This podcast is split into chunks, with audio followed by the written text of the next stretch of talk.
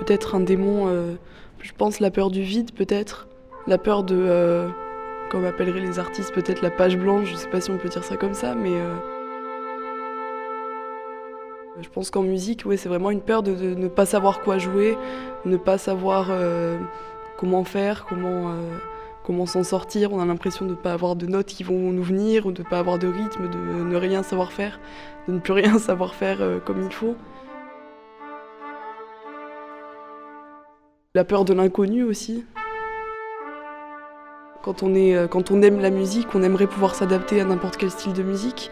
Et donc euh, la peur, oui, de vraiment pas pouvoir s'adapter euh, à ce qu'on nous propose.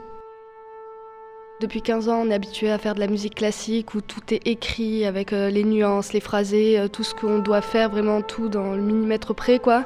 Et là, on arrive en improvisation, euh, il faut arriver à sortir une musique euh, de soi, quoi. Il faut vraiment se concentrer. C'est vachement compliqué, mais au final, quand on s'y intéresse et quand on se concentre, ça devient très très intéressant.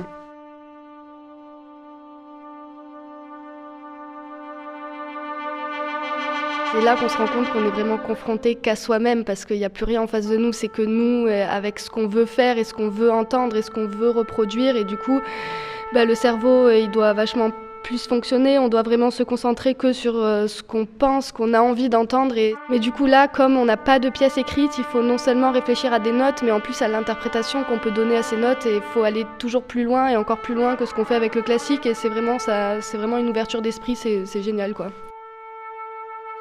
Et donc on peut pas tout contrôler, on a l'impression de pouvoir tout contrôler quand on est en train de jouer, alors que on peut pas contrôler le, ce que font les autres à côté. Donc du coup, au final, c'est à la fois une adaptation euh, aux autres et à la fois euh, une recherche euh, personnelle. Si on peut appeler ça un démon, à l'heure qu'il est, je pense qu'il pourra sûrement se conformer avec d'autres styles de musique que je ne connais pas forcément. Mais en tout cas, pour ce style de musique, déjà, il est un petit peu plus loin, on va dire, qu'avant, si on peut dire ça comme ça.